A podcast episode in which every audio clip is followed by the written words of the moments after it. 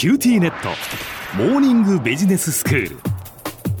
今日の講師は九州大学ビジネススクールで企業倫理リスクマネジメントがご専門の平野琢先生です。よろしくお願いします。よろしくお願いします。先生今日はどういうお話でしょうか？はい、今日はですね、新型コロナウイルスの、まあ、パンデミックというものがもたらすこの社会変化ですね。これが企業不祥事のまあ発生、またその発生確率にまあ与える影響についてまあ考えていきたいと思います。はい。で、まずあのコロナ禍において、じゃあ企業のまあ外部環境というものがまあどのようにまあ変化したかと。まあ、もちろんこれ、さまざまな変化が、まあ、社会において発生したんですが、うん、今日は時間の都合上、特に、まあ、大きな影響を与える、まあ、重要な2点について、えー、話を絞っていきたいと思います。はい、まず、あの第一に、企業にとって大きな影響を受けるコロナショックによる、まあ、外部環境の変化としては、まあ、経済活動の、まあ、大きな停滞というものがあるかと思います。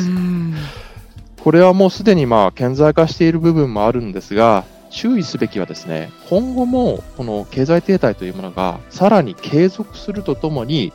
もしかしたら深刻化するかもしれないという懸念が出ているという点です。はいちょっと詳しくお話しするとですね、まあ、コロナショックによってですね、原材料を仕入れて作るという、まあ、供給網と呼ばれるところなんですが、これが寸断されてですね、うん、まあ、これ供給ショックというんですが、まあ、物とかサービスの供給が今非常に遅れているというふうに言われています。はい、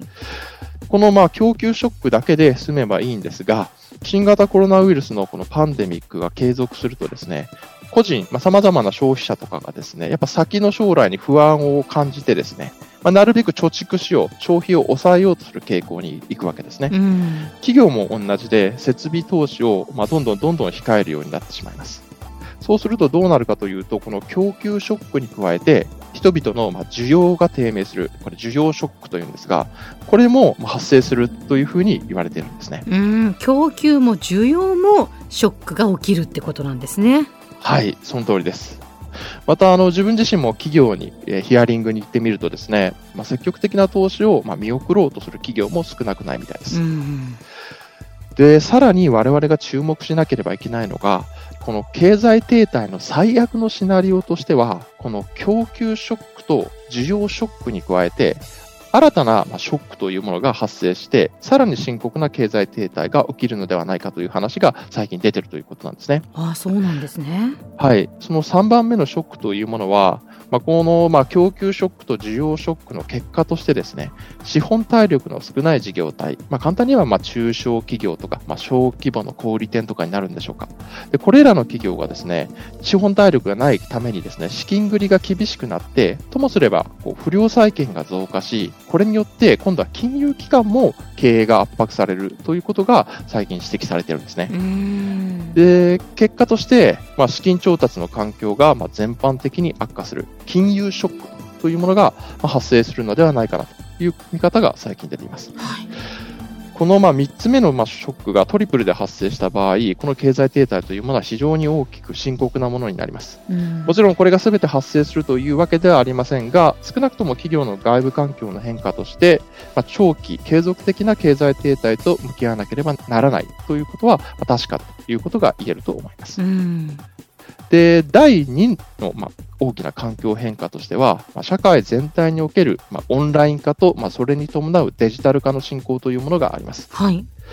私たちの生活のもう様々な活動が今、オンライン化されており、かつその速度がものすごく速いです。そうですね。一気にっていう感じですよね。はい。現に私が勤める大学においても、オンライン講義がここまで一般化するとは誰も予想することができませんでした。うん、この本当に驚くべきこの速度の変化というものは、様々なマクロデータからも明らかになっています。例えば、総務庁の調査によれば、コロナ禍において e コマース、オンライン会議、その他の動画配信サービスですね、オンライン上の、これの利用者というものは確実に増加していることが指摘されています。また、コロナ禍においてテレワークを導入した企業、この数も急速に増加しています。企業経営の様々な場面における、まあ、急速なオンライン化とそれに伴うデジタル化は、このコロナ禍において企業が向き合わなければならない、まあ、外部環境の変化とまとめられるかと思います。うんなるほど。まあ、じゃあ先生そういうその外部環境の変化というのがその企業不祥事の発生にどういうふうに関わっているっていうことなんですか、はい。まあ、その点について、えー既存の、まあ、企業不祥事を研究した、まあ、企業不祥事研究というんですが、その研究の、まあ、結果をもとにこれを考察していきたいと思います。はい。まず注目すべき点は、多くの企業不祥事の事例を研究した研究において、企業が不祥事に至る動機として、経営の悪化というものが指摘されている点です。うん。特にまあ会計不正という、まあ、会計のまあ帳簿の改ざん等なんですが、この会計不正に関わる企業不祥事においては、経営の悪化というものは、その主因として長らく指摘されているところであります。うん。コロナによる経済停滞は、当然のごとく企業の経営というものを悪化させる要因になるわけですから、現在の外部環境の変化は、企業不祥事を発生させやすい状況になりつつあると言えると思います。うん。さらに、先ほど述べた3つのショックが発生して、この経済停滞が長期深刻化した場合、企業不祥事の発生リスクはさらに高まると言わざるを得ません。次に、オンライン化、そして、まあ、急速なデジタル化の進行というものは、どのような影響を与えるのでしょうか？うん。急速な、まあ、技術や社会変化というものは、それまでの企業のコンプライアンス体制ではカバーできない様々な問題を発生させて、結果として、まあ、企業内に不正や不祥事を行う、または行わせてしまう隙というものを作ってしまうと言われています。実際に業務のウェブ化、オンライン化によって、まあ、会社全体の業務が見えにくくなることにより、コンプライアンスを含め、適正な業務管理ができなくなるという懸念は、実は様々な場所でも現在指摘されています。つまり、オンライン化とデジタル化に即した新しいコンプライアンス体制を構築しなければ、企業不祥事の発生リスクを高める要因となり得るということが指摘できます。では先生、今日のまとめをお願いします。新型コロナウイルスがもたらす企業の外部環境の変化というものは、企業不祥事の発生リスクを高める要因となり得るものが多いと言えます。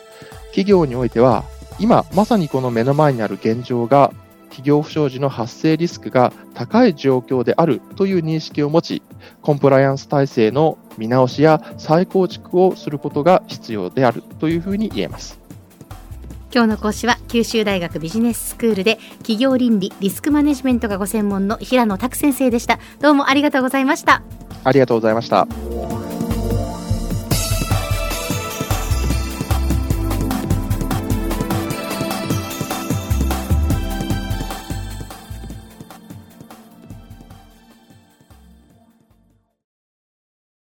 QTnet。光塾オンライン学習になってどいいよ塾までの移動時間もないし。うでもパパ送り迎えなくなった。って寂しがってたわよ。それに BBIQ で授業の映像もスムーズだし。でもパパ寂しいって。じゃあ学校の送り迎えしてもらおう。それ甘えすぎ。オンライン学習を快適に。光はビビック